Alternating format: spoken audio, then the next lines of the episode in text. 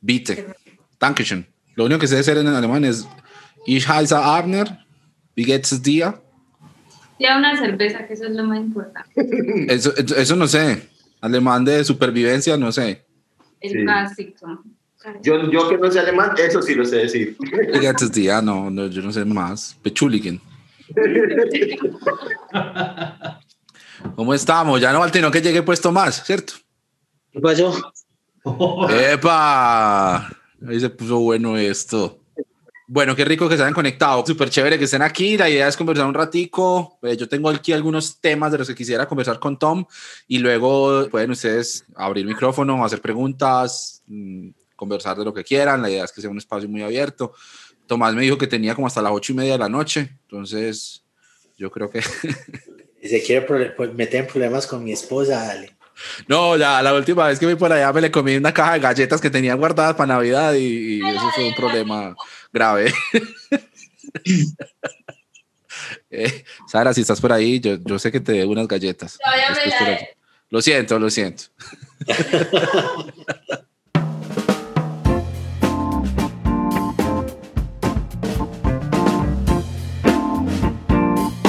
Episodio número 30 de Notas Sueltas. Jamás pensé llegar tan lejos. Y pues tan lejos literalmente, porque en serio me está escuchando gente de muchos países y esto es genial.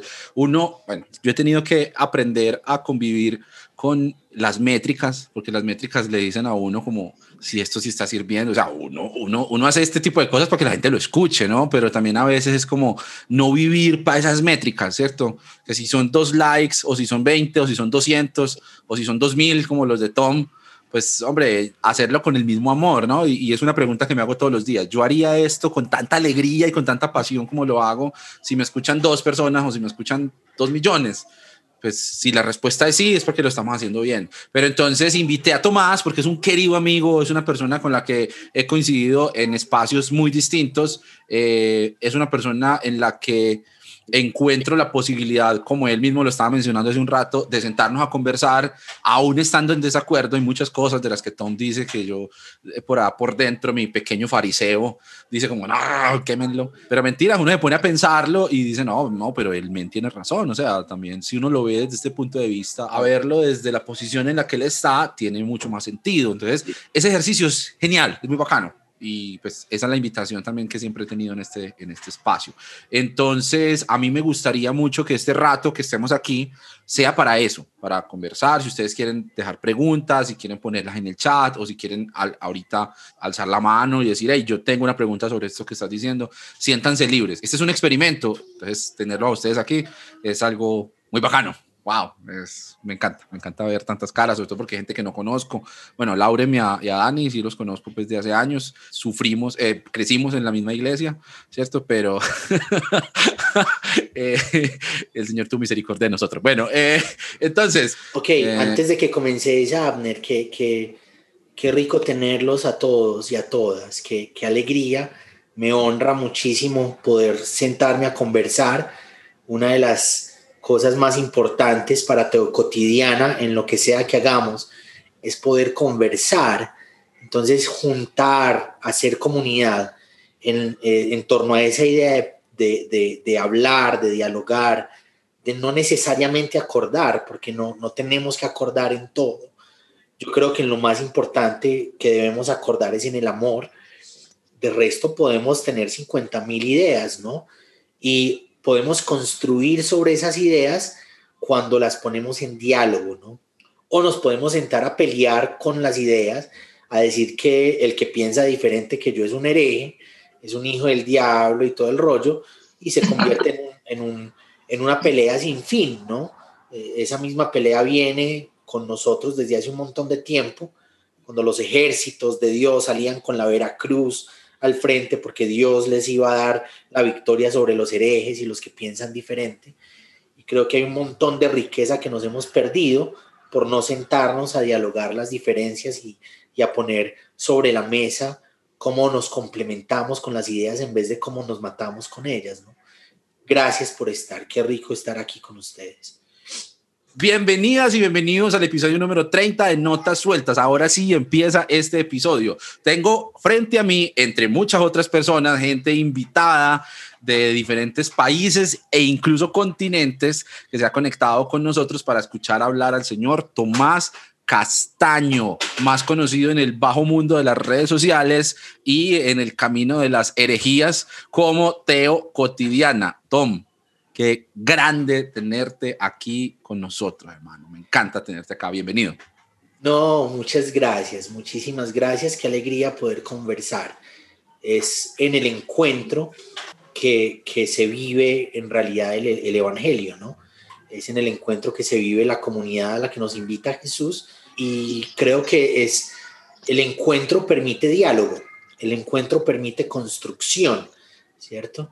Y, creo que a eso nos, nos invita el Evangelio, a eso nos invita Jesús realmente.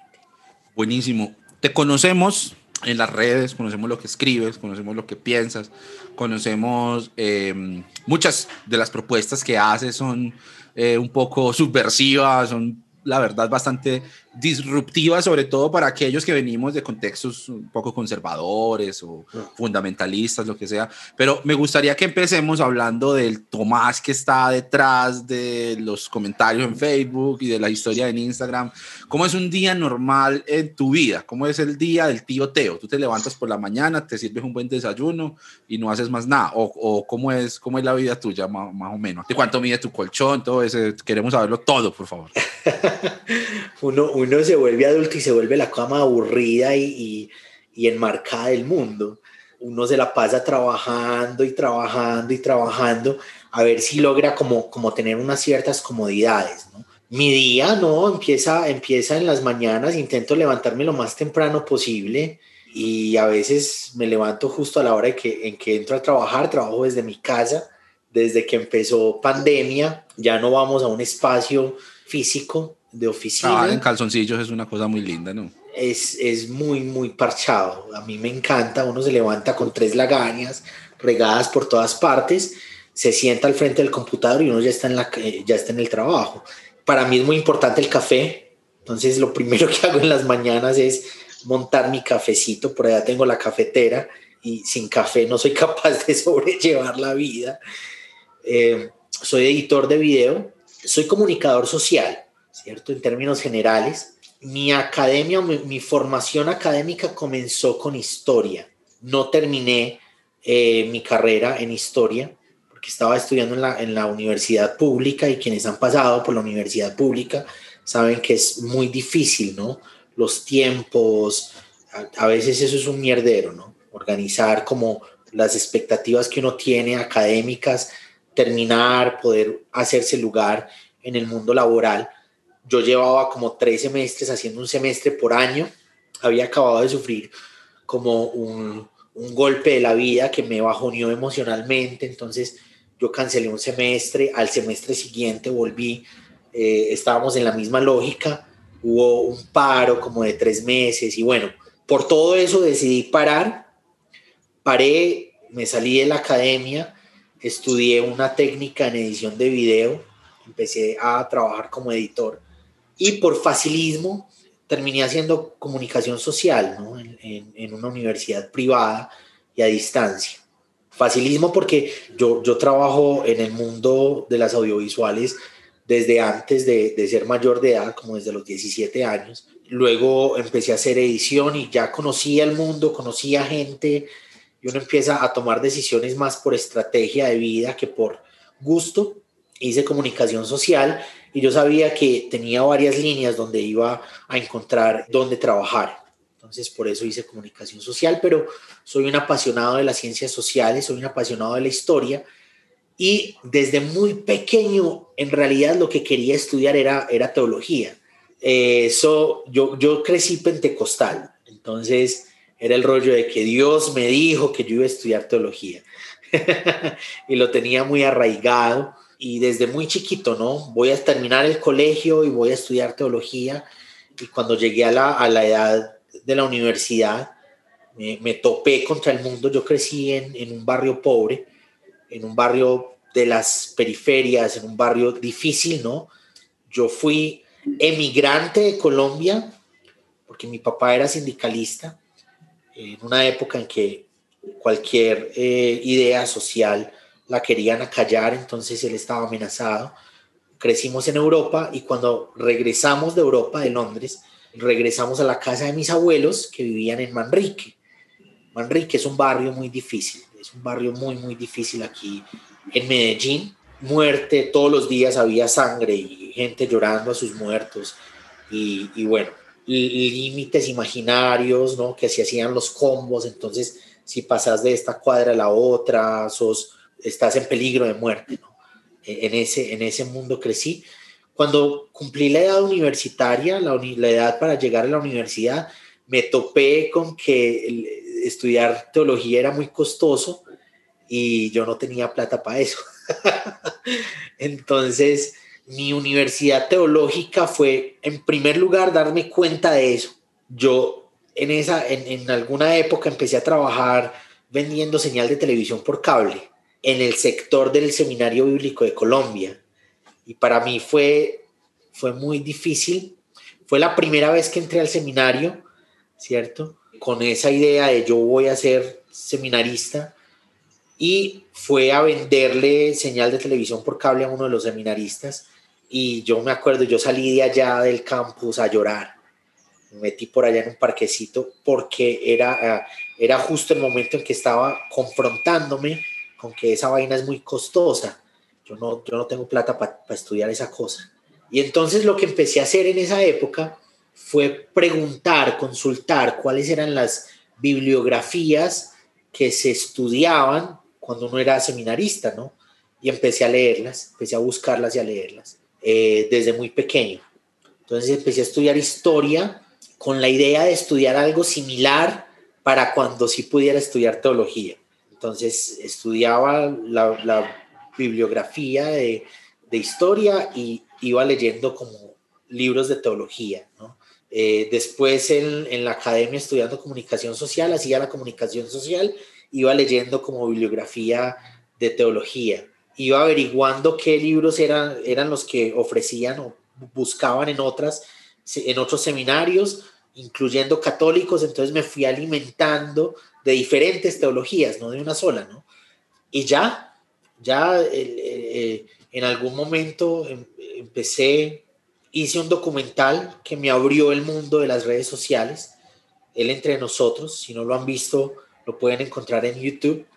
Para mí fue, fue un documental muy importante porque lo que hizo fue juntar ideas, ¿no?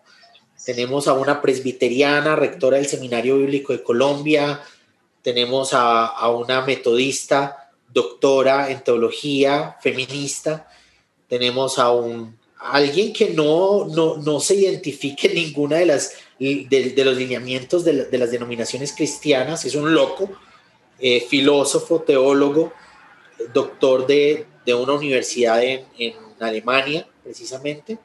Tenemos a un pastor pentecostal egresado del Seminario Bíblico de Colombia y juntamos diferencias así gigante y para mí eso fue muy importante. Desde ahí mi reflexión ha sido cómo juntamos diferencias en torno a lo teológico. Ha sido muy difícil, ¿no? Porque hay, hay como muros muy fuertes, hay como diferencias muy, muy marcadas de, yo tengo la verdad y usted es un hereje, y a uno también se le sale, se le sale la, eh, la molestia a veces con los haters, entonces uno les escribe también una o dos cosas y luego voy y, pido perdón ante la presencia del Dios bueno, que creo que me, ayuda, me, me ha llamado a ser alguien que junta, ¿no? Creo que Creo que en la exploración de mi proceso cristiano, en últimas, me he convertido o he buscado convertirme en alguien que junta ideas, que busca poner sobre la mesa ideas para conversar. Me fui por allá para la porra. Mis días en últimas uh, son editándole videos a un gringo todo el día. El man es youtuber de economía. Eh, estoy con él hace en, abril cumplo dos años con él. Antes de estar con él trabajaba por proyectos y él fue la respuesta a una oración familiar porque porque nuestra economía estaba en, en, en menos, en menos un montón de plata, ¿no? Que con las puertas que se han abierto en medio de la vida, en medio de desarrollar mi profesión, en medio de desarrollar la profesión de mi esposa y en medio de la capacidad brutal de mi esposa administrar el dinero, hemos podido ir pagando las deudas que teníamos y hemos podido irnos construyendo una vida que sabemos y que se lo recordamos a nuestro hijo cada vez que podemos es privilegiada y una vida en la que queremos poder lograr desde lo mucho, desde lo poquito, aportar en otras personas eh, para que ellos también puedan en algún momento construir una vida digna, ¿no? Eso soy un poquito. Qué lindo, Tom. Ve, y, una pregunta que se me ocurre es cómo experimentas la espiritualidad, porque, bueno, el personaje que se forma en redes sociales muchas veces es muy diferente a, a la persona real. O sea, yo, yo me he sentado con vos a tomarnos un, a tomarnos un café y a conversar, y, y uno dice, pues pucha, o sea, la gente que, que tira hate por redes sociales tuviera la oportunidad de hacer esto, sentarse con la persona y, y, y verla a los ojos y, y tenerla de frente. Creo que incluso una, una, carta de Pablo creo que dice eso, ¿no? Yo soy muy recio en las, en las cartas, pero en persona soy ahí un, un viejito, un viejito haciendo tiendas, ¿no? Pero la, una pregunta que se me ocurre es cómo vivís la espiritualidad, o sea, porque pueden imaginarte pues como un guerrillero, pues, ¿cierto? Como un, un subversivo de la fe, eh, un, un, progre, pues, ¿cierto? Con la bandera comunista aquí atrás y quemando Biblias, pero ¿cómo, experimenta la espiritualidad en tu vida diaria? ¿Vos orás, lees la Biblia, vas a la iglesia, pones música cristiana? O sea, ¿qué, qué, qué, eh, qué tan parecido es eso a lo que uno normalmente vive? Mi música cristiana de cabecera es Marcos Vidal eh, vuelvo a Vidal siempre que puedo. Incluso eh, mi hijo cuando, cuando necesita dormirse me pide la canción del león, ¿no? La figura de Dios como león, el imaginario, la, la construcción literaria de Dios como león, para nosotros en casa es muy importante. Mi hijo se llama Ariel, Ariel significa león de Dios. Y desde pequeño lo arrullo cantándole eh, Aslan de, Marcos Vidal. Entonces, a veces cuando se le dificulta dormirse, me pide que le cante. En estos días estaba muy cansado. Quienes son papás, tienen hijos, lo van a comprender más. Cuando llegan a un punto de cansancio muy, muy fuerte, es muy difícil que se duerman y es muy difícil que se logren hallar, ¿no? Lloran, patalean y es muy, muy teso y lo que hice fue acostarme a sobarlo mientras le cantaba su canción desde, desde niño y eso fue lo que lo calmó. Aquí en casa, cuando en momentos específicos, cuando él considera que hay peligro, que hay algo que se necesita, nos pide que llamemos al, al gran león. Yo crecí pentecostal, crecí en una iglesia donde hablar en lenguas era lo espiritual, ¿no? Donde eh, uno escalaba espiritualmente en la comunidad en la medida en que escalaba con los dones espirituales. Entonces, ser profeta, orar por personas y que sean sanadas y todo ese rollo, yo de alguna manera en esa logia escalé muy alto. Y en mi comunión íntima con Dios, logré saber que yo necesitaba experimentar a Dios no tanto desde la experiencia extrasensorial, sino descubrirlo en la vida cotidiana. Y empecé un camino consciente de buscar descubrir a Dios en, en, la cotidianidad, ¿cierto? Y desde ahí ese ha sido mi, ha sido mi búsqueda constante, encontrarme con lo divino en el día a día, ¿no? Si oro, no tengo momentos de, de horarios, eso lo enseñaban mucho, entonces el momento devocional, en este momento estudio la escritura y pienso en esto y pienso en esto otro, no, no tengo eso, voy conversando con Dios en el trayecto cotidiano de la vida, en el, en el transcurso del día a día, hay momentos, ¿no? Donde necesito tener como lo íntimo con Dios y es un momento muy personal y me arrodillo, intento ser como, como claro y sincero con Dios. A veces uno no tiene palabras para la sinceridad y es como, Dios, vos me conoces y aquí estoy.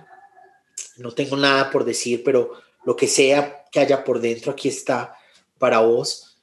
Sí, leo la escritura con constancia. Mi, mi Biblia predilecta es la, es eh, la traducción de, de Schockel. Los comentarios de Schockel son geniales. Ah, hace un montón de tiempo no leo libros. Hace más o menos el tiempo en que estoy trabajando con este señor, no leo libros. Entonces, me sostengo con lo que haya leído hasta hace dos años, más o menos.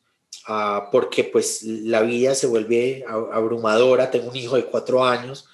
Tengo que ser papá, esposo, profesional no solamente trabajo con este señor, sino que ahorita comencé a asesorar a una empresa de unos amigos en Estados Unidos en torno a las, a, las redes sociales, a YouTube, a la, producción de, audiovisuales para YouTube.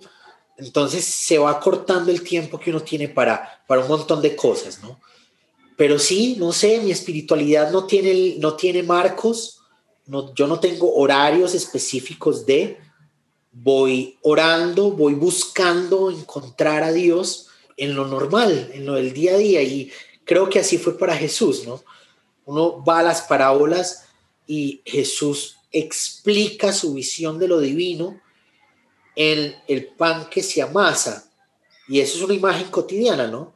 Su mamá amasaba el pan, ese era el papel de la mujer en, en la cultura en la que Jesús existió su mamá amasaba el pan todos los días y él explica lo, divino a partir de amasar el pan.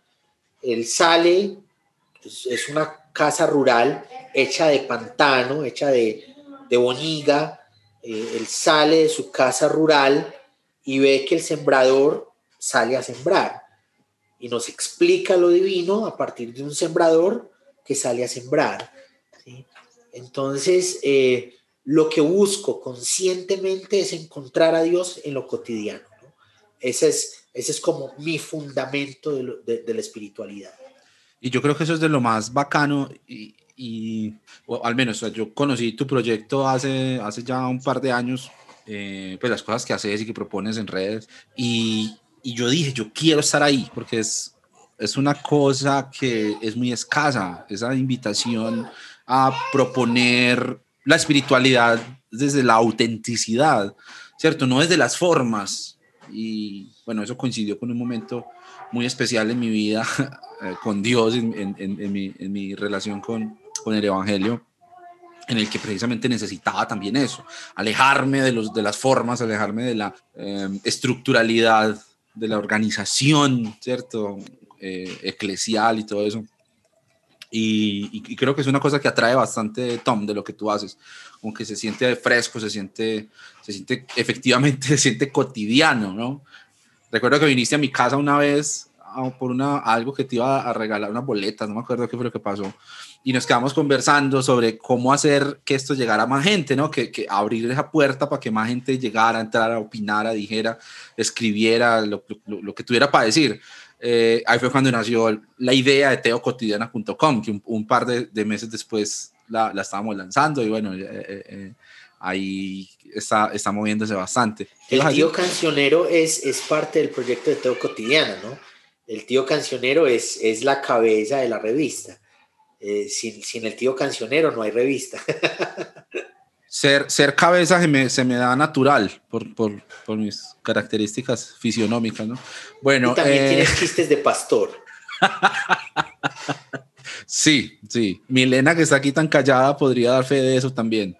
Bueno, eh, Tom, hablemos de la tolerancia. Tengo dos preguntas más para hacerte y, y abrimos mic para los que quieran preguntar lo que, lo que quiera. Hablemos de la tolerancia, porque entonces en redes sociales la gente va con los taches arriba toda hora, menos. O sea, la gente ve algo que no le suene en su cabeza e inmediatamente eso es, pues, o sea, no sé, como que perdimos eh, la capacidad de ver algo que no nos gusta y seguir de largo, ¿cierto? Que era una cosa pues que uno aprendió cuando era niño, uno veía algo, pasaba por algún lado, estaba pasando algo que a uno no le gustaba y lo que uno hacía no era que quedaba ahí peleando, sino que se iba a hacer otra cosa. Pero en las redes sociales no es así, en las redes sociales entonces aparecen estos haters, la gente pues que llega a joder porque sí, a joder porque no, a poner problemas por esto, meter ahí versículos, a, a, a tildar al otro con etiquetas y decirle lo que sea que para él representa el mal y el engaño y el diablo y todo eso.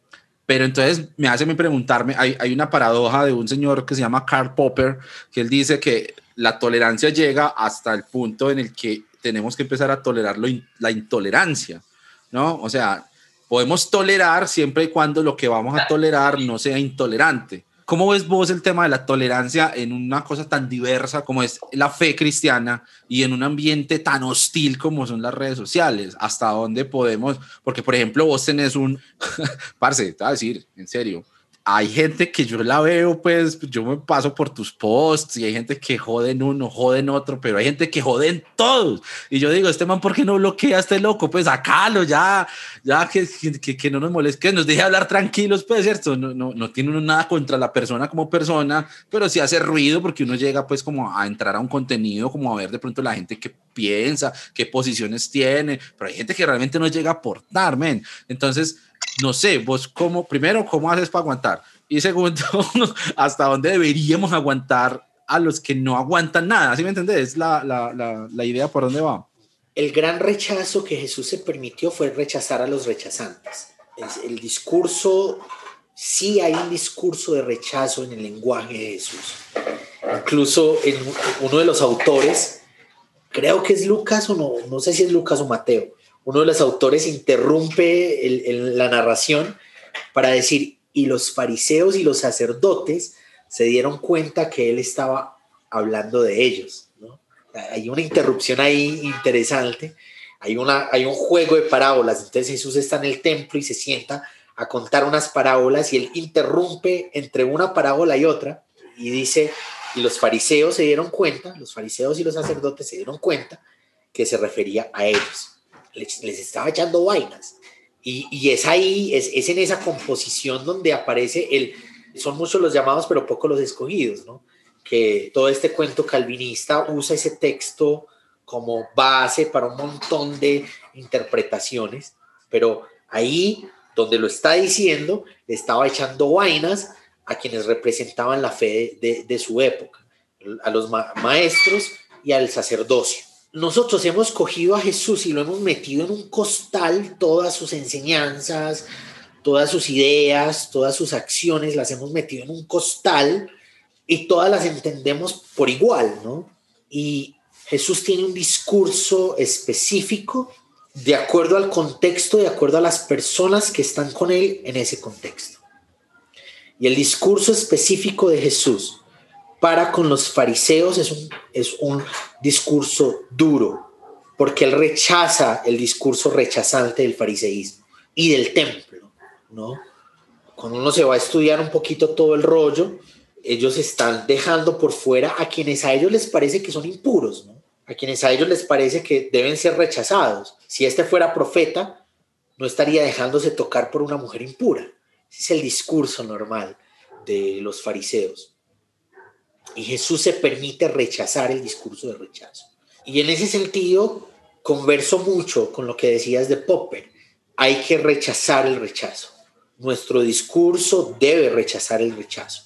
Y hay quienes se inflan como representantes y defensores de la fe cristiana. Y frente a ese, ese discurso en ellos que es rechazante, debemos tener un, un discurso de rechazo.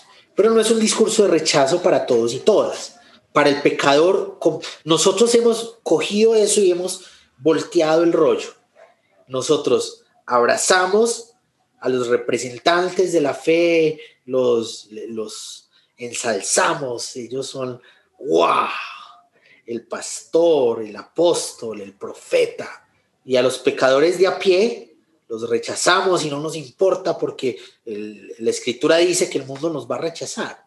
En realidad, quienes rechazaron a Jesús y el mundo que rechaza nuestro discurso son precisamente los representantes de la fe los representantes del, de- de- del templo, los representantes del gobierno, ¿cierto? Que también nos encanta como cristianos abrazarnos a ellos y abrazar lo que proponen y, ay, tomarnos fotos con quienes están allá arriba en las élites. Son ellos quienes rechazan a Jesús, son ellos quienes matan a Jesús. El Sanedrín, los fariseos, los saduceos, el, juicio jurídico es romano, ¿cierto? Son ellos quienes matan al, al Dios encarnado y son los, son los pecadores a quienes Jesús ha dignificado, las mujeres que no tienen voz, a quienes Jesús les ha dado voz, son los enfermos, rechazados, intocables, quienes ensalzan a Jesús en su entrada a Jerusalén, sálvanos, sálvanos, sabemos quién sos, vos tenés la capacidad de salvarnos, ¿no?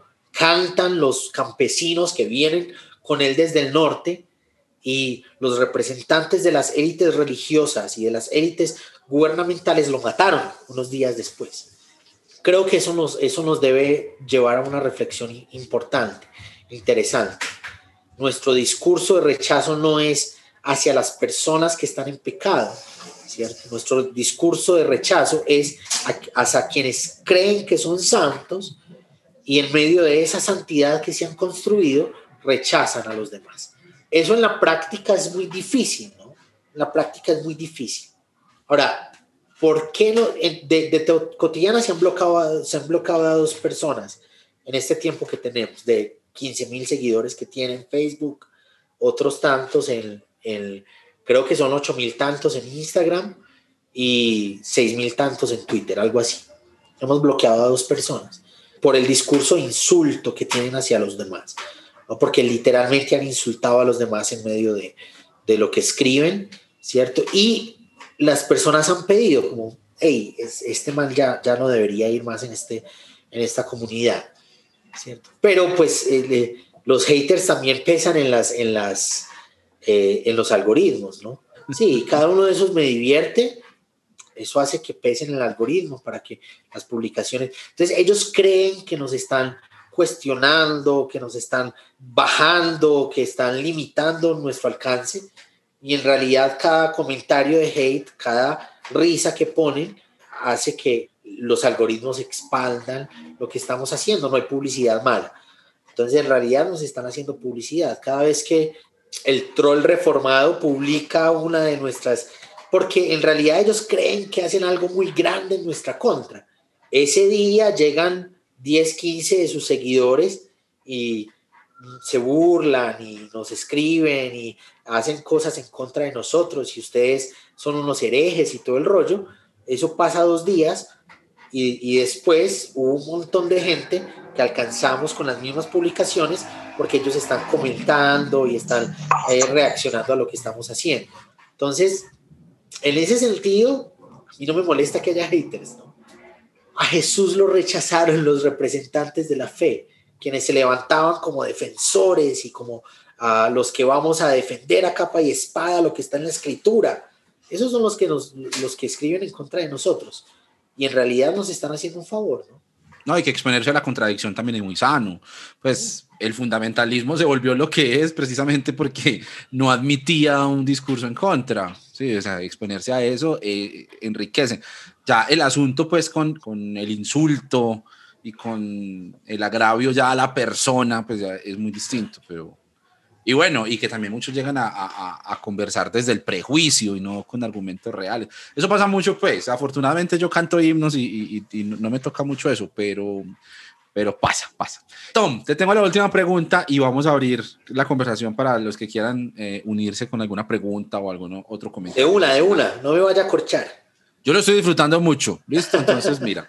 Eh, Adán tenía ombligo. No, mentiras. Eh, te voy a hacer esta pregunta que es bien, importante en Latinoamérica y en Colombia, pues eh, para hablar de nuestro entorno, está súper polarizado pues el ambiente, eso, izquierda, derecha, progresismo, no sé qué, conservadores.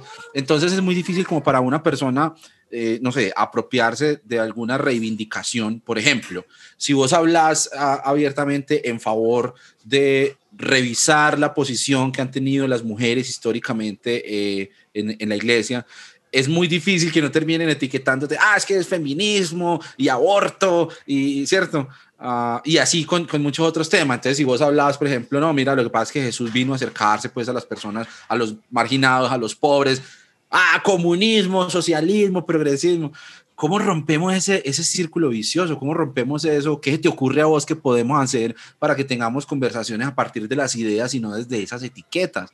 Porque a mí sí me parece que, o sea, y vos lo has dicho en varias ocasiones, yo soy capitalista, yo quiero tener plata, yo no estoy en ningún momento defendiendo cierto tal modelo económico o diciendo el cristianismo debería hacerlo, pero es innegable, ahí en el Evangelio está que Jesús vino a predicarle a los pobres, o sea, ¿qué hacemos con eso? Pues, ¿lo borramos de la Biblia o qué? ¿O lo convertimos en un conservadurismo muy extraño en el que Jesús vino a acercarse a los pobres, pero esos pobres eran de derecha? Pues, o sea, e, es, es, e, eso es absurdo. Pero entonces, ¿cómo hacemos para quitarnos de encima ese riesgo de que que caigamos en las etiquetas y eso vicie la conversación. ¿Qué te ocurre a vos? Resolvamos esto, por favor, ya que no me lo aguanto un día más.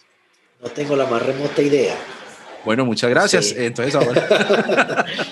no, es que es muy difícil. Nosotros, en términos sociológicos, nosotros tenemos por naturaleza la identificación con unos, por lo tanto la no identificación con otros y son rechazos naturales, es algo antropológico, es algo que hace parte de nuestra estructura, incluso de nuestra evolución social. Eh, Yuval Noah Harari habla un poco sobre eso. Este man muy famoso, un bestseller eh, de, de, la Universidad de Tel Aviv, si no estoy mal. Cuando leí eso de Yuval, fue muy interesante hacer, hacer como una conexión, ¿no? Porque Yuval explica como los rechazos naturales del ser humano. Y esos, esos rechazos son étnicos, raciales, son económicos y ah, son por género, ¿no? Hombre, mujer. Hombre, mujer, rico, pobre, puro racialmente, no puro racialmente. Y es algo que está adentro de nosotros, ¿no? Es, es parte de nuestra psicología. Esa idea de me identifico con estos, incluso el, el, concepto de nacionalismo tiene que ver con referentes identitarios. Yo me acerco a estos porque tenemos referentes identitarios cosmogónicos, cosmológicos, de comida, raciales, similares, ¿no? Gastronómicos similares y me alejo de aquellos que tienen referentes diferentes a los míos. Jesús se caga en eso. El, Evangelio hace, hace una, rompe esa idea. Incluso en Gálatas, lo que Pablo escribe en Gálatas, en escritos de, por ejemplo, Rafael Aguirre Monasterio, que es un académico que se, se acerca al Evangelio desde las ciencias sociales, Ustedes encuentran que ese ya no hay griego ni judío, rechazo étnico, ya no hay esclavo y libre, rechazo económico, ya no hay mujer y hombre, rechazo por género. Todos somos iguales en la obra de Jesús. Esa era la, esa era la fórmula bautismal de la época. Cuando te ibas a bautizar, que era el símbolo el, ritual de iniciación para ser parte de la iglesia cristiana, para, para ser parte de la familia de los que siguen a Jesús, lo que les decían era, acuérdese que ya no hay rico ni pobre, esclavo ni libre, ya no hay mujer y hombre, ya no hay griego ni judío, todos somos uno. Y ahí era cuando se, se entraban las personas a las aguas. ¿no? Ese ritual de iniciación está de entrada hablando de una naturaleza diferente, ¿no? Y, por eso es, un nuevo nacimiento. Por eso hablamos de una, de una lógica distinta, ¿no? Por eso hablamos de metanoia, el arrepentimiento del que tanto hablamos, ¿no? Que, que lo usamos como, como espada en contra de los que piensan o hacen diferente de lo que queremos, como pastores, como líderes, como lo que sea que se les quiera llamar, usted se tiene que arrepentir. Y metanoia era cambiar la forma de pensar, por lo tanto cambiar, cambiar la forma de ser. Y uno de esos cambios importantes va en contra de lo que somos naturalmente como seres humanos. ¿sí? Eh, el rechazo natural que tenemos en la identidad con unos, en el rechazo, y Jesús lo usa, brutalmente lo usa. El, referente de Jesús como ejemplo del amor por el prójimo es un samaritano. Y se lo está diciendo a un fariseo, a un pura sangre judío, uno de los maestros de la fe, de la ley, en quien hay que creer en cuanto a temas de Dios, ¿no? Y se lo está diciendo un campesino salido de la nada, un pueblito por allá en el norte, una agrupación caserío rural, y viene y le dice, en el camino pasa el sacerdote, no se da cuenta del que tiene necesidades, pasa el levita, no se da cuenta del que tiene necesidades, pasa un samaritano, alguien que no es pura sangre, alguien que se rechaza, rechazo étnico, alguien que se rechaza por su falta de pureza étnica, también un rechazo religioso. Ellos adoran en un lugar donde no se debería adorar, porque nosotros los judíos sí sabemos dónde se debe adorar y nosotros los judíos sabemos que es en el templo. Ese es el referente. Básicamente le pregunta al fariseo, ¿quién quiere usted que sea su prójimo? ¿El sacerdote pura sangre que representa la fe en el, en el templo, el levita, pura sangre que representa la obra de Dios en el templo, o este rechazado que usted no ama, que usted no quiere, porque adora donde no se debe, porque es de una raza que no se debe, ¿quién quiere usted que sea su prójimo? ¿Cierto? Jesús habla, el Evangelio habla en contra incluso de los rechazos naturales. Creo que la pregunta desde nosotros que vivimos el cristianismo o que intentamos caminar con Jesús más bien es cómo los complementamos en medio de las diferencias. ¿Qué enseñanzas hay en el otro que adora diferente, que vive diferente, que tiene una cultura diferente, que tiene diferencias étnicas? cómo eso puede complementarme en la enseñanza de Jesús fue el fundamento para explicar quién es el prójimo y cómo el prójimo ama, ¿cierto? En nuestras realidades creo que hace falta preguntarnos eso. ¿Cómo nos complementamos con el diferente? ¿Cómo el diferente puede ser parte de nuestro aprendizaje cotidiano? Hermano, sí, Estoy de acuerdo. suscribo, suscribo. Y, y, mira, mira lo lindo de eso. O sea, si vos y yo nos ponemos a hablar de cosas teológicas heavy, pues, o sea, temas pesados y, demás, teoría, pues uno ahí empieza como a, separarse de pronto. Pero, pero en, lo que es el evangelio, estamos de acuerdo, o sea, estamos juntos. Eso, eso, ese fue el llamado de Jesús. Tiene uno que estar, pues, muy en otra onda para decir, no, Jesús nos llamó a rechazar gente, pues no sé, no sé. Y, sin embargo hay gente que pareciera que ese es su, su cristianismo, su manera de, de, de, seguir a Cristo. Bueno, no sé de dónde lo sacan. Eh, podríamos invitar a alguien acá un día de estos. Tom, te agradezco, hermano. Es, esas son las preguntas que yo tenía. Ahora quisiera, si alguien tiene otra pregunta o algún otro comentario para hacer,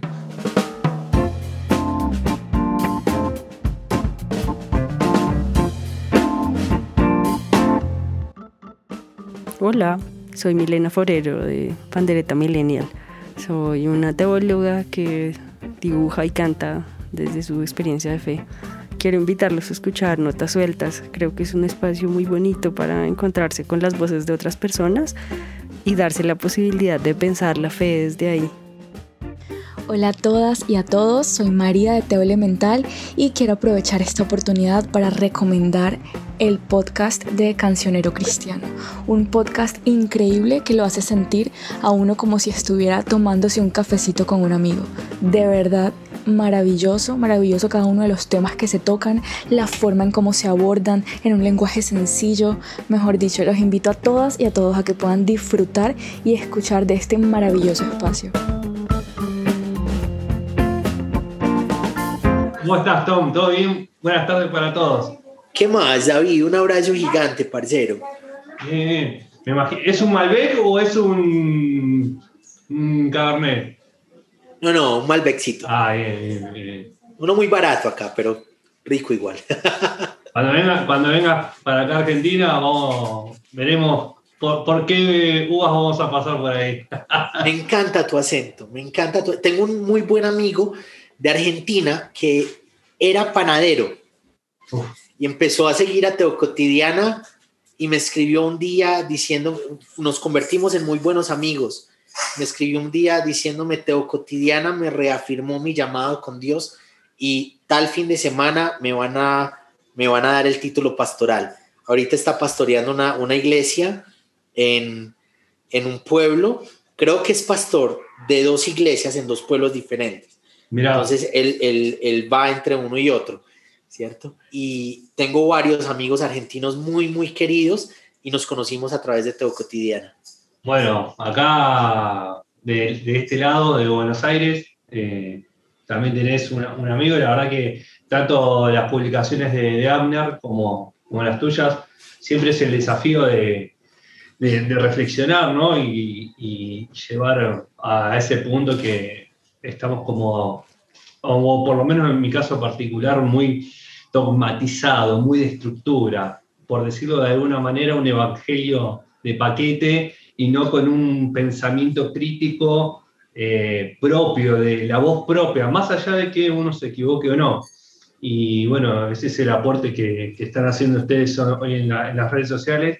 Me encantaría que eh, acá en Argentina se- haya un poquito más de estos expo- expositores. De hecho, la mayoría de todos los expositores o en las redes sociales lo estoy siguiendo allá de Colombia porque, eh, o de Chile, pero acá sí que se abra ese juego, que haya ese pensamiento, que, que se desarrolle, independientemente si estemos de acuerdo o no. Bueno, para irme tanto por, por las ramas, eh, vos acabás de nombrar al principio un- una cuestión de que la vengo masticando hace tiempo, en cuando empecé empecé a entender la muerte de Jesús.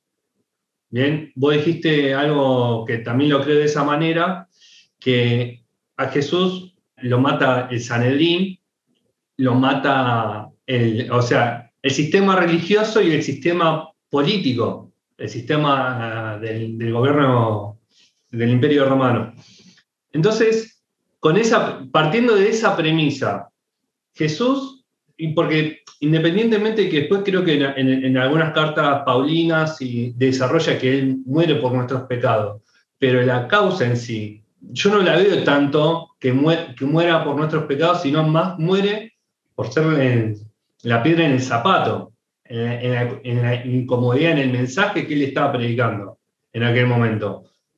¿Por qué? Porque tenemos versículos como, obviamente entrando en contexto después en la historia, como Juan 3:16, porque de tal manera amó Dios al mundo, que dio a su unigénito Hijo para que todo aquel que, en aquel crea no se pierda, mas tenga vida eterna. Después hay otro pasaje en Lucas que dice, yo, yo he venido para dar vida y vida en abundancia. Entonces, partiendo de, de ese lugar, ¿no? De la muerte de Jesús, es tan así tomarlo como eh, murió por nuestros pecados o murió por un, o realmente murió por un sistema que estaba, que le era incómodo tanto al religioso y político. De hecho, Pedro, si no me equivoco, en la carta de hecho le dice, ustedes lo mataron. ¿Me explico? Sí, hay una, cos- hay una cosa que se llama la sustitución penal. La sustitución penal es una construcción del siglo XI. Es decir, la iglesia se la pasó 11 siglos creyendo en Jesús sin pensar que Jesús estaba sustituyéndonos penalmente, ¿cierto? Porque nosotros deberíamos haber muerto en su, en su, en su lugar. Anselmo lo que está haciendo en el siglo XI es leer el Evangelio a la luz, uno, de la ley romana y dos, del sistema feudal. Entonces, en la mente de Ans- de Anselmo, Dios es el señor feudal.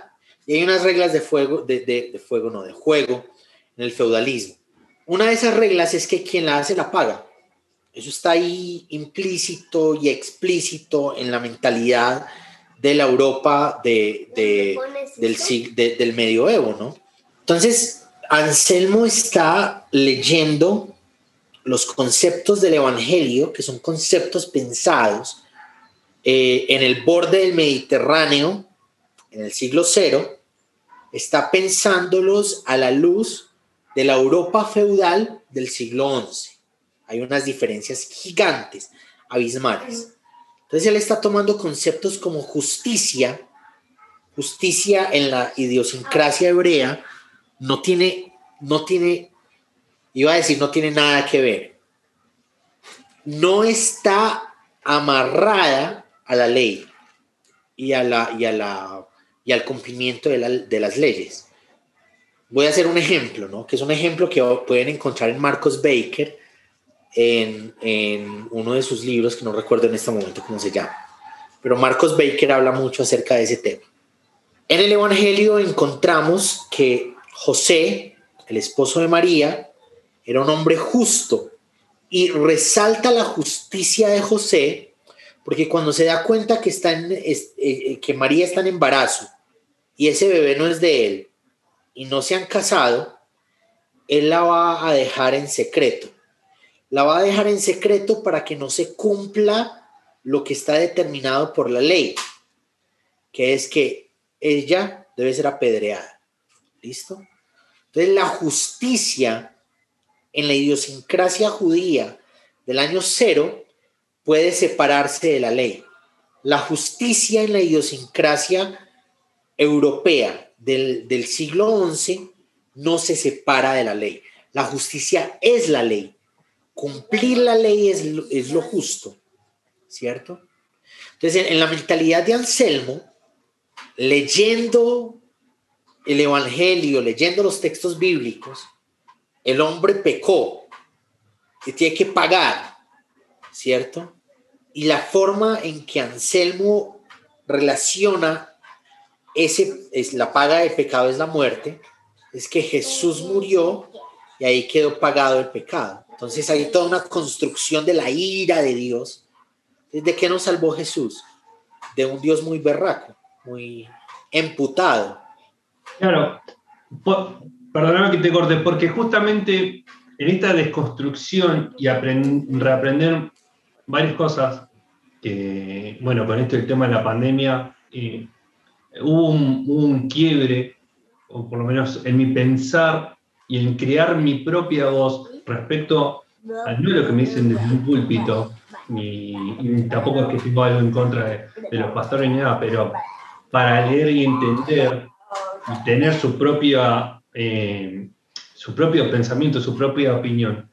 De decir, claro, yo no creo en un Dios, o por lo menos hace tiempo dejé de creer que no creo en un Dios dualista, no creo en un Dios flojo de papeles que, que tenga que mandar a, a morir a su hijo por la paga de, digamos, de un génesis que entra el pecado. Entonces, dejé de, tener esa concepción de ese Dios y tener más un, Dios, o como vemos en, los evangelios, un Padre que lo vemos a través de Jesús, a través de su mensaje, defendiendo o, proclamando la sencillez del, reino. Me, hago, entender. Por eso es, es que toda esta cuestión infierno, ira, un Dios de justicia, es como, o sea, estamos, ya estamos todos afuera del mundial, no se salva ninguno, si, si, si es por eso. Es que de alguna manera fue importante para su época muchas de las construcciones filosóficas, doctrinales en torno a la idea de Dios son del siglo segundo, cuando los filósofos y los escribanos de los filósofos empezaron a sincretizar ideas de Platón, de Aristóteles. Los escribanos están leyendo a Platón, están leyendo a Aristóteles, están leyendo a Pitágoras y están leyendo a los cristianos y juntan las ideas Y ahí salen conceptos como Trinidad y salen conceptos como todo este rollo de los héroes de, de, de la fe cristiana del siglo II. Y son ideas muy complejas que son importantes para ese momento. Por el movimiento de Jesús son campesinos. Ahí el, el movimiento de Jesús son historietas campesinas que nos están mostrando lo divino a través de sembradores que salen a sembrar, a través de mujeres que amasan pan. Entonces, creo que, creo que es importante darle valor al lugar que tienen las ideas. Lo que hizo Anselmo fue importante para el siglo XI. Lo que hicieron los héroes de la apología del siglo II fue importante para el siglo II. Lo que hizo la reforma protestante del siglo XVI fue importante para el siglo XVI. Pero tenemos que regresar una y otra vez al campesino judío que vivió en el norte, ¿cierto? Que era un hombre sencillo, era un tectón, era un man que no tenía tierras. Le tocaba salir a ofrecer. Tectón es vender la fuerza de trabajo a diario, como cuando por aquí pasa un señor en las mañanas que dice se arregla la olla de presión. Eso, yo sé arreglar las grietas que tiene el muro de tu casa. Yo sé arreglar lo que sea que tengas malo de madera en tu casa. Yo te lo arreglo. Y negocian ese danos hoy el pan de cada día. En la enseñanza no es de gratis, es de un hombre que sabe que sale a trabajar y podría o no podría tener el salario para poder comer el pan de cada día. ¿cierto? Y sobre toda la construcción racional, filosófica, conceptual de Dios, de los padres de la iglesia, que son importantes para su época, por encima de eso está la sencillez del Evangelio, que es un hombre campesino que crece en el campo, viendo campesinos, saliendo a sembrar, saliendo a, a cegar, viendo la realidad de su época, ¿cierto? con los militares del Imperio Romano entrando, violando mujeres, ¿cierto? Saqueando lugares, matando hombres, dejando a mujeres sin qué más hacer que vender su cuerpo. Esa, esa es la realidad del Evangelio. Es una realidad que se construye desde la experiencia social. Jesús ve todo eso, toma decisiones al respecto de todo eso. Y las decisiones que toma son las decisiones de lo que Dios quiere que nosotros decidamos en nuestras realidades, en nuestra cultura, en nuestro, en, lo que sea que nosotros vivamos, hoy, ayer, mañana, ¿cierto? Esa es la, esa es la base del Evangelio. Nuestros amigos en Dresden están alzando la mano y Camilo también estaba pidiendo la palabra, entonces si quieren. Ok.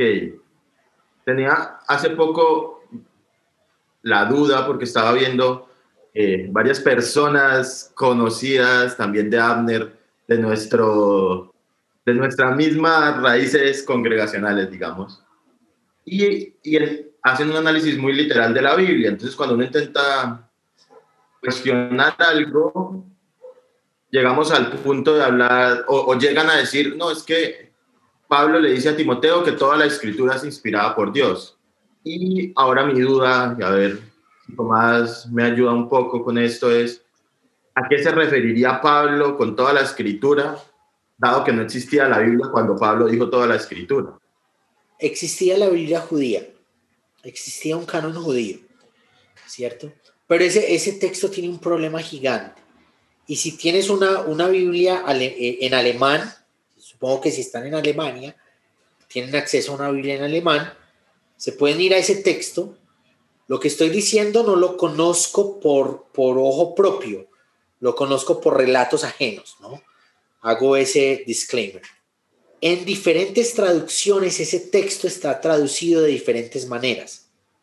Y ese es un, eso es una discusión erudita.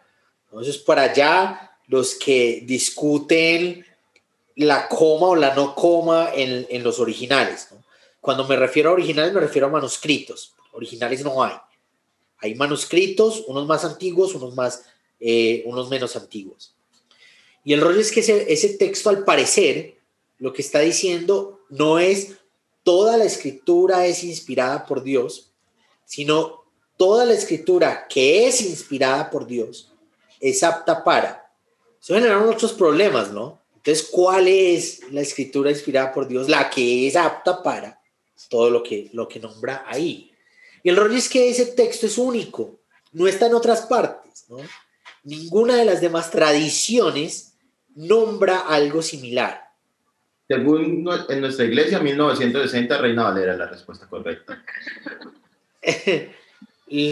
las... Uno, Reina Valera tiene un montón de problemas. Por eso es importante abrirnos. Yo no, soy, yo, yo no sé los lenguajes del tiempo bíblico. No sé hebreo, no sé griego.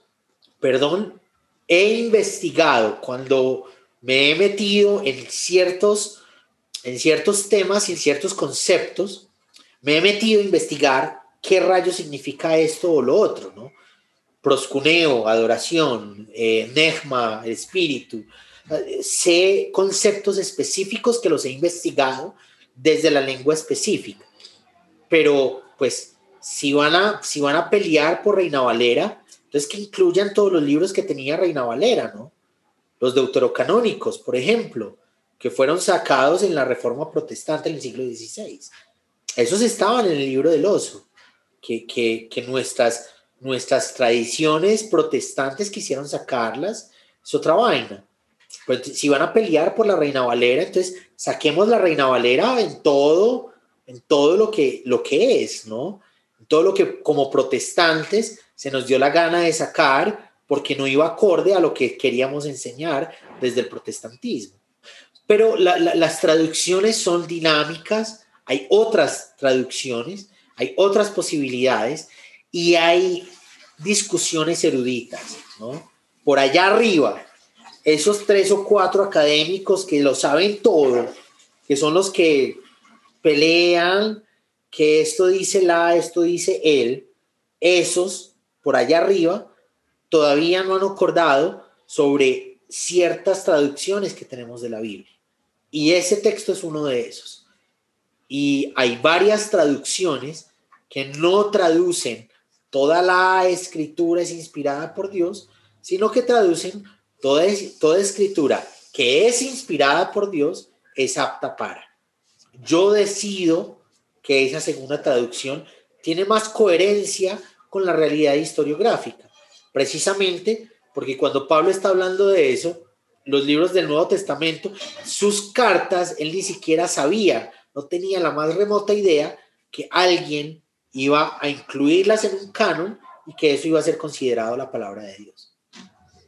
Excelente. Camila, ¿quieres, ¿quieres continuar, por favor? Ok, gracias.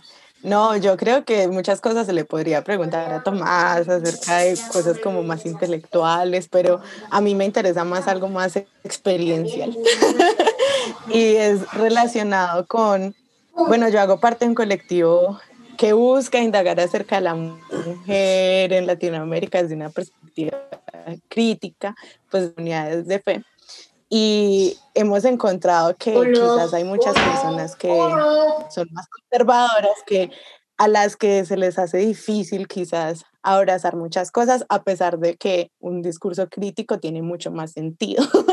Pero hay una como una gran dificultad, un temor a lanzarse y pensar diferente. Entonces, mi pregunta es, ¿qué implicaciones ha tenido para ti en tu vida salirte del el molde del típico cristiano, de lo que nos dicen, bueno, de la inerrancia, del y esto? No, todos, crisis, crisis existenciales, crisis personales. Eso es una vaina muy tesa porque, porque, claro, el cristianismo es una familia y uno entra dentro de una logia familiar y uno escala dentro de esa logia familiar y hacer preguntas es molesto. Es molesto dentro de una mentalidad donde las preguntas están resueltas por quienes están arriba y los que están abajo deben obedecer esa resolución de preguntas, Entonces lo que, me, lo que ha suscitado en mi vida es un montón de años sin, sin, sin una familia cristiana, ¿no? un montón. Y, y uno tiene, la primera comunidad de uno es donde uno como, como tiene raíces, ¿no? Uno tiene como, como sentido de pertenencia. Yo pertenezco a ellos y ellos me pertenecen a mí. Desde que yo empecé a hacer preguntas, fui incómodo para la comunidad, perdón, para las, para las familias de la comunidad y, mi, mi, amiga, una de mis mejores amigas en algún momento me dijo, yo no quiero ser amiga de un rebelde. Y, y hay, un, hay un proceso de, de desarraigo que es un proceso muy difícil, ¿no? Es un proceso muy difícil. Hasta hace poco yo he podido como enfocarme en hacia dónde voy, tomar eso como una experiencia para contar, porque entiendo que en América Latina hay muchas personas más o menos con la misma experiencia. Entonces una, es una experiencia para compartir y para construir comunidad eh, eh, a la luz de esos rechazos, de esos, de esos desarraigos, y es una experiencia para construir. Entonces, eh, consecuencias un montón, ¿no? Es quedar suelto de identidad, quién rayos sos, para dónde vas, porque si todo esto que te enseñaron en realidad no tiene fundamento, entonces hacia dónde vas, qué te fundamenta, ¿sí? Y eso fue un proceso difícil. Yo tomé el Jesús que me enseñaron toda la vida y lo rompí y empecé a construirlo desde cero, ¿no? Por un tiempo no sabía quién rayos era y no sabía quién rayos era Jesús ni hacia dónde iba, porque era algo muy, muy difícil. A la vida gracias que desembocamos aquí, en una época donde hay un montón de gente cuestionando lo que en algún momento nos enseñaron a todos, independientemente de si estamos o no, estamos de acuerdo con lo que sea que ese movimiento eh, eh, propone, hay gente pensando en contravía a lo que nos obligaron a pensar en algún momento, ¿no? Y de esa, de esa contravía hay un montón de cosas que están surgiendo yo creo que es el Evangelio. Se vale, se vale no estar en lo correcto, se vale equivocarse en el proceso. Es que en medio del camino, Juan le pidió a Jesús que cayera fuego del cielo contra una ciudad que no los recibió. Y Jesús llega y los mira como con decepción y dice, ustedes no saben de lo que se trata esta vaina todavía. Pero en medio de eso, ese momento, ese suceso, fue parte del aprendizaje de Juan que Jesús lo mirara y le dijera, de eso no se trata lo que les estoy enseñando. Eso hizo parte del aprendizaje. Yo creo que hay un, hay un momento de aprendizaje en el caminar con Jesús que muchas personas y movimientos han eh, entablado que nos está enseñando. Y en medio de la enseñanza nos equivocamos. Gol, qué bien. Es que en medio de esa equivocación hay un aprendizaje por vivir de Jesús y del Evangelio. Yo veo algunas caras en las que se ve reflejado ese proceso duro, difícil que hemos vivido o que estamos viviendo. Y, creo que también es bonito sentir que no estamos solos, que estamos caminando por ese camino con otras personas que se hacen preguntas. De pronto las respondemos de diferentes maneras, pero lo importante es permanecer buscando la respuesta. Dios, Dios está en la pregunta. Es, es, es un aprendizaje bien importante. Mile, adelante, bienvenida, por favor. Hola. Queremos escuchar tu pregunta. ¿Cómo van? Buenas tardes, amiguitos. Yo sí tengo una pregunta. Además que estoy encantada. Se sube inmediatamente el, el, coeficiente intelectual de esta conversación. Ay, no, eso es Sebastián. y muchachos, lo que Camila hace, parce, es lo más precioso que yo he visto en redes últimamente. Es lo más brutal, lo más brutal. A Pandereta Millennial, parce, si pueden ir a seguirla en este momento, es lo más precioso que van a encontrar en redes. Le voy a dejar ambos, ambos perfiles para que, para que los, para que los seguir. Gracias. Su merced, eh, aparte de que me acaba de echar flores, estoy sonrojada. Creo que para mí, para mucha gente, encontrarte cotidiana creo que representó lo que decía Amner ahorita, decir, ay, no estoy solo en el mundo. Qué bueno, qué maravilla. Y luego vamos con el espacio de la revista, que por lo menos para mí ha sido muy significativo, me dio la posibilidad de tener amiguitos y de construir comunidad, ¿no? Alrededor de eso. Pienso, si su merced lo concibe, o sea, si pudiera hablar de todo cotidianas de lo comunitario, de lo que he representado en esa construcción, construir una comunidad virtual y como esos otros lugares de la iglesia que exceden el, el espacio litúrgico y que pues que yo veo un ejercicio pastoral ahí, yo no sé su merced, si, si lo piensa de esa manera. Yo me acerco, yo, yo, yo vengo de una familia pastoral, yo soy como la tercera generación de pastores, mi abuelo, de quien hablo con nostalgia, ¿no? Él, él construyó una vía para que conociéramos a Jesús. Un señor pentecostal, ¿no? Ah, un señor que cuenta que a la sombra de un árbol, mientras estaba orando, empezó a hablar raro y se fue a hablarle a sus pastores porque creía que estaba endemoniado. Era algo raro. Perdón. Él abrió camino, ¿no? Él es, él es quien abrió camino tocando con una guitarrita vieja sus, sus himnos. Por eso conecto mucho con Cancionero, ¿no? mi mamá es pastora en una iglesia, en la iglesia de donde yo me desconecté hace muchos años, donde mis tíos son los pastores. Mi tío es pastor, yo no conecto mucho con la teología de mi familia, son muy es una teología muy calvinista, pero soy la tercera generación de cristianos que buscan de alguna manera acompañar pastoralmente. Mile, yo he acompañado varios procesos en medio de, de, teología cotidiana, de teocotidiana, ¿no? Teocotidiana empezó llamándose teología cotidiana. Era la intención de buscar lo que hay por aprender a Dios en lo cotidiano y luego lo fusioné, o cotidiano es como más pegajoso. Hemos acompañado a personas que, que han abortado en el proceso previo a querer abortar, en el proceso después de haber abortado.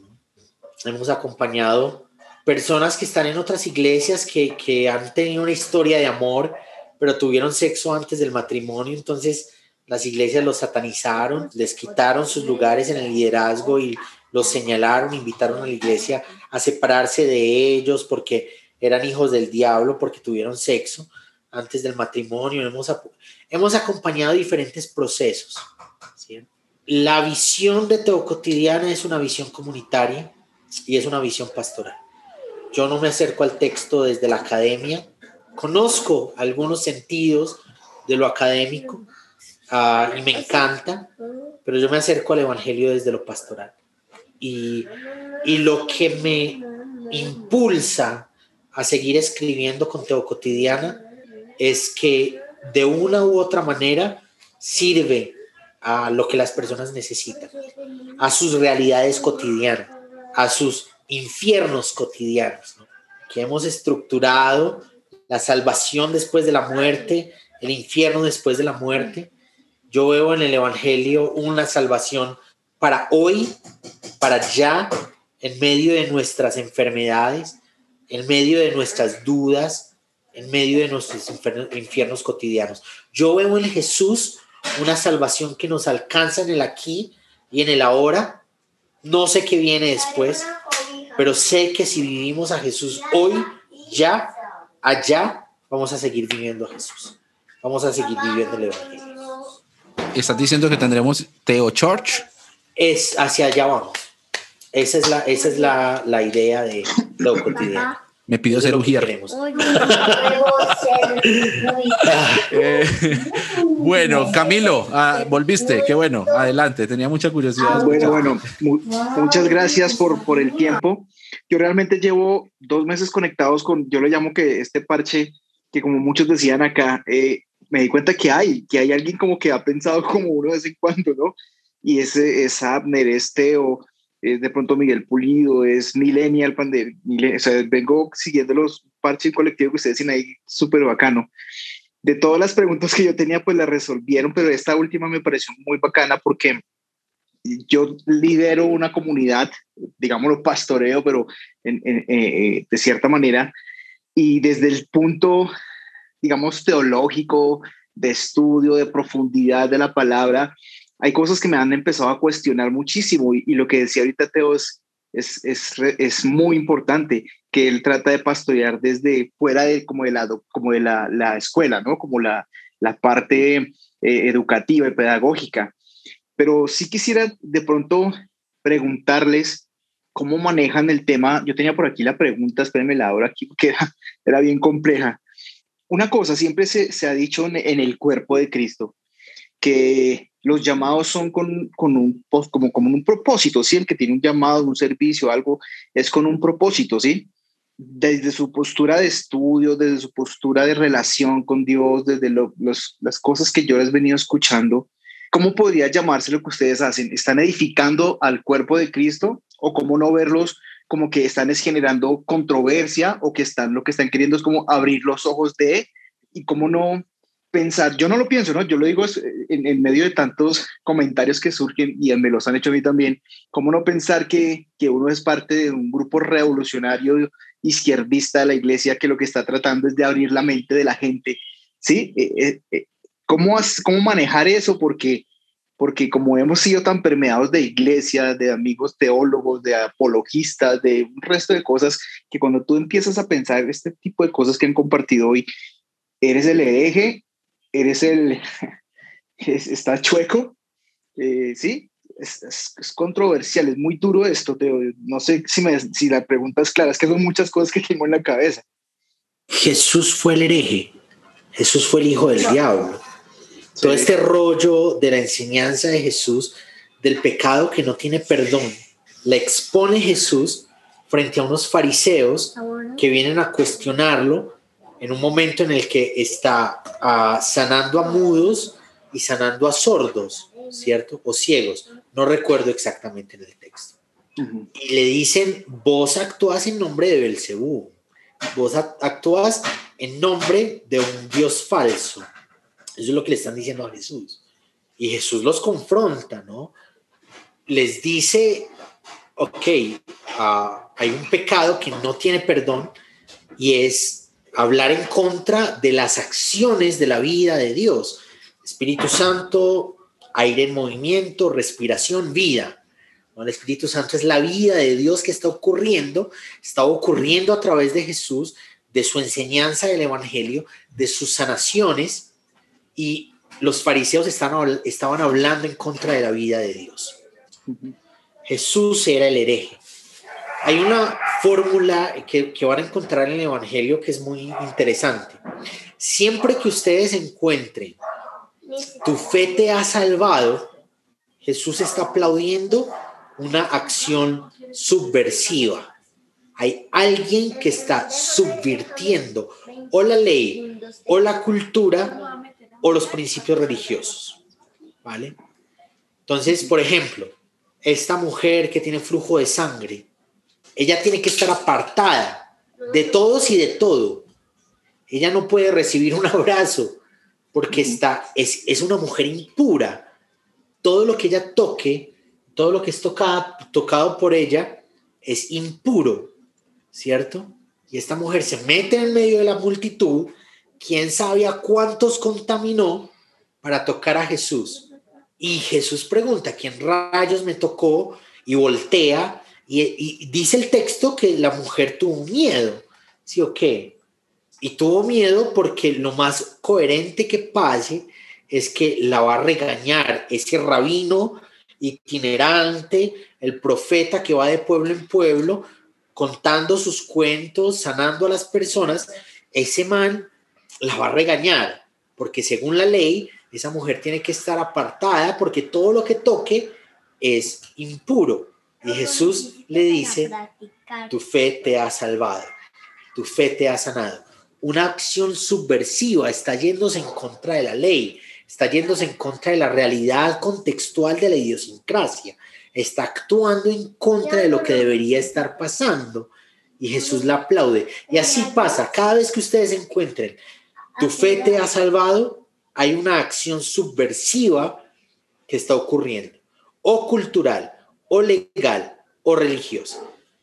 Entonces, e, e, en ese sentido, Jesús sí representa un papel subversivo, no de izquierda, sino de derechas. Empezando porque hemos querido enmarcar a Jesús en nuestros problemas políticos y económicos. No, Jesús no es de izquierda, Jesús no es de derecha. Jesús es un campesino judío que está haciendo unas críticas importantes a la realidad religiosa, política, económica de su época, ¿cierto? Y ese es un llamado para nuestra iglesia, para nuestra época. Nuestro llamado no es a ser de izquierdas, no es a ser de derechas, es a vivir la realidad de nuestra época, a vivir nuestro contexto, generando una crítica importante por quienes hacen injusticias, por quienes se declaran representantes de la fe, dejando a unos y a otros por fuera, porque son impuros, porque son pecadores, porque no tienen lo que se necesita para acercarse a Dios. Jesús para nosotros hoy debe representar un elemento de subversión, no de subversión de izquierda, ¿no?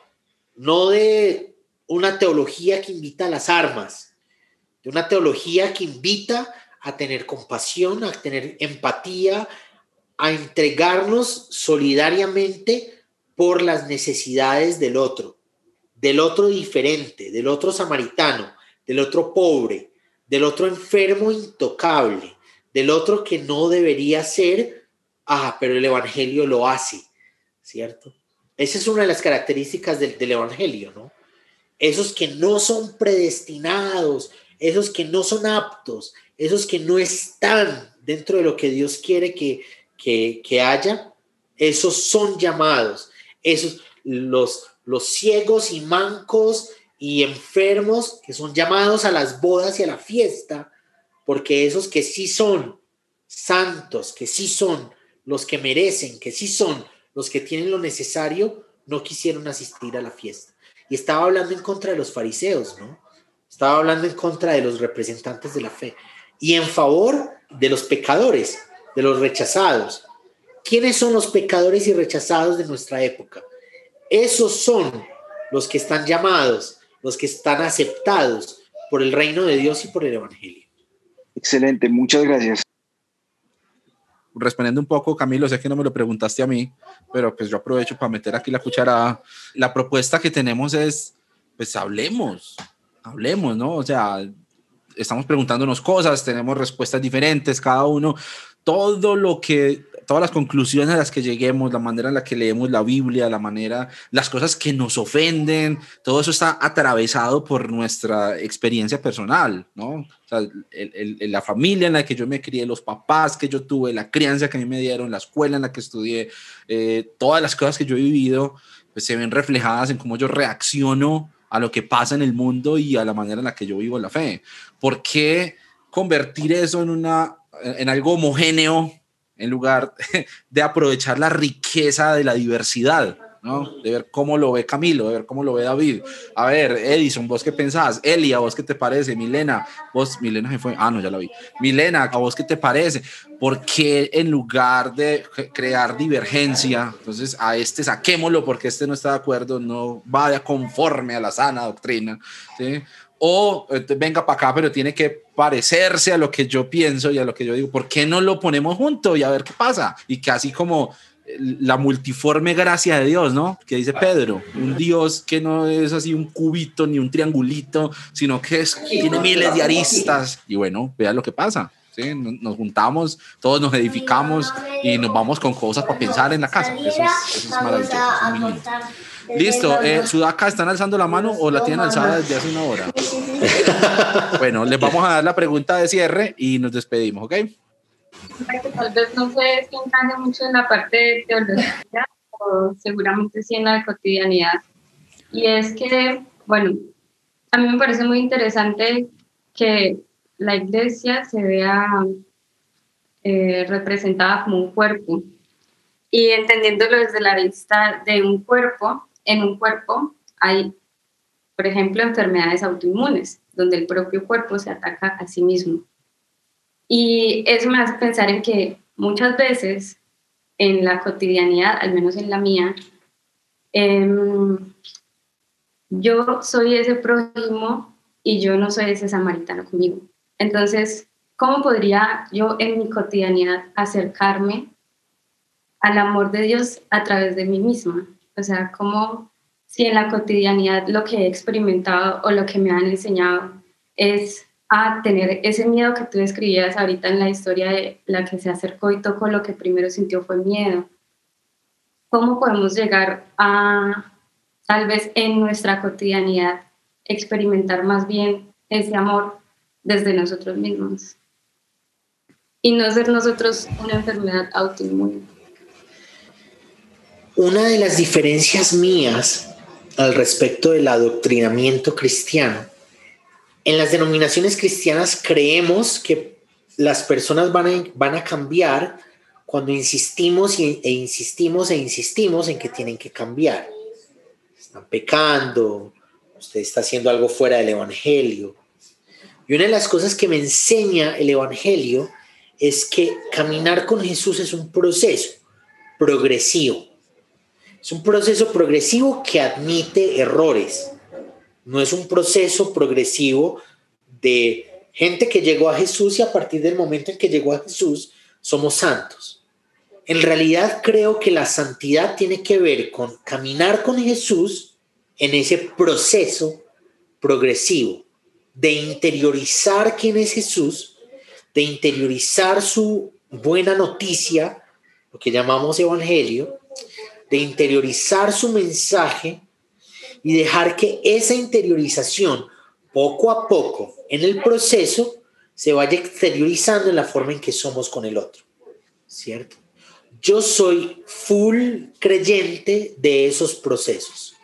Hay denominaciones que creen que enseñándole a las personas que si no cambian se van a ir para el infierno, esa es la forma en que las personas cambian.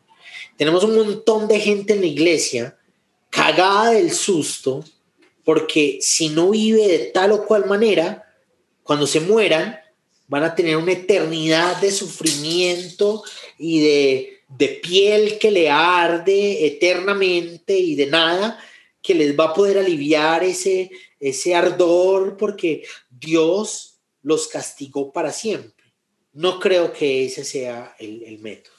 Jesús le dio a probar a las personas en el Evangelio lo bueno que es vivir el Evangelio, la sanación del Evangelio, la inclusión del Evangelio. Esta mujer que llega, los fariseos invitan a Jesús a comer con él, con ellos, y entra una mujer, le lava los pies. Si, si este fuera profeta, sabría que esta mujer es impura, es intocable y Jesús los confronta a ellos y la exalta a ella. Por los siglos de los siglos van a recordar a esta mujer como un referente de adoración. Eso es precioso, la dignifica. A una mujer sin dignidad en su realidad social, Jesús la dignifica. ¿Cierto? Es un proceso, es un proceso.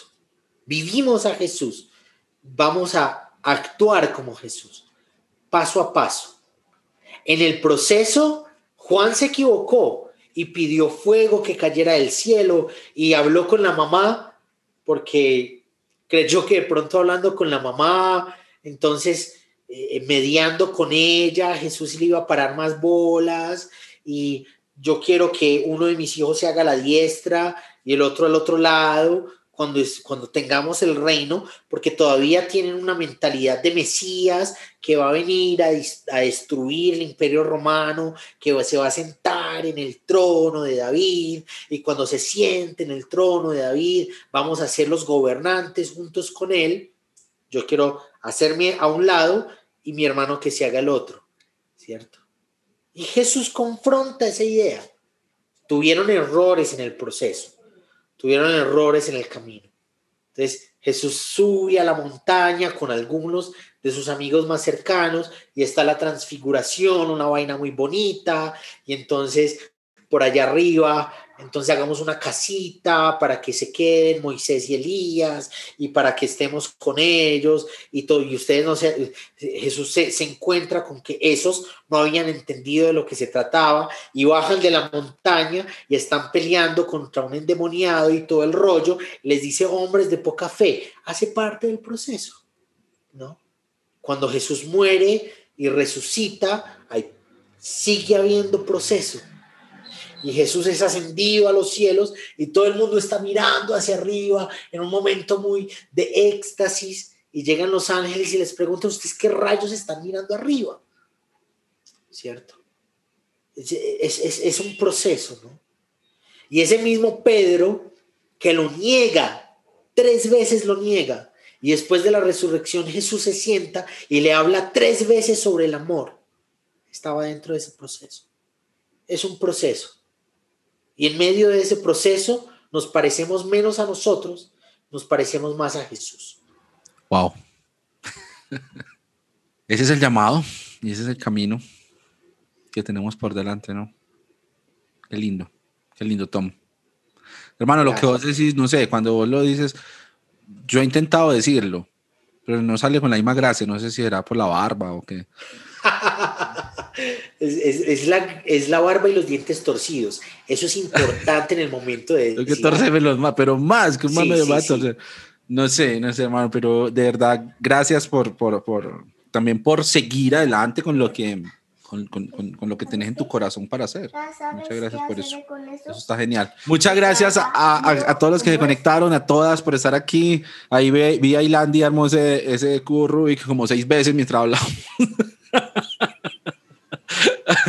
Una maravilla, sigan la pandereta, sigan a Cami. Eh, Camilo, vamos a, vamos a buscarte en redes, hermano, para escuchar lo que estás haciendo con tu comunidad en Bogotá. David, qué bacano tenerte acá, hermano, desde Argentina, ponerle aquí el, el toque gaucho a la cosa mis amigos sudacas, mis queridos amigos en Alemania, fieles seguidores de Notas Sueltas, de Cancionero Cristiano, qué alegría verlos. Oiga, en Alemania, hermano, hasta la luz es como diferente, ¿no? O sea, miren, ese, ese, ese rectángulo es como primer mundo, men. O sea, es impresionante eso, me, me, me parece genial. Eh, gracias, Mile, por haber venido. Edison, un abrazo. Angie, Fabián, Camila, gracias, gracias. De verdad, qué cosa tan linda haberlos tenido aquí este ratico. Sigan conectados con Notas Sueltas. déjenos, déjenos eh, los comentarios. Ahí voy a publicar mañana entonces el episodio. Compártanlo, dejen comentarios. Muchas gracias por, por hacer parte de, de, esta iniciativa y de esta comunidad. Y Tom, nuevamente, muchas gracias, hermano. Te quiero mucho. Vos sabes que acá en, acá en la Loma de los Bernal, para las que sean. Un abrazo a todos y todas, Abner. Gracias. Gracias gigantes por lo que sos para Teo Cotidiana y por lo que sos desde Cancionero. Muchas, muchas gracias. Bueno, listo, gente. Feliz sábado. Que disfruten. Un abrazo para todas y para todos. Gracias por haber venido. Besos. Bye, bye. Mucha alegría.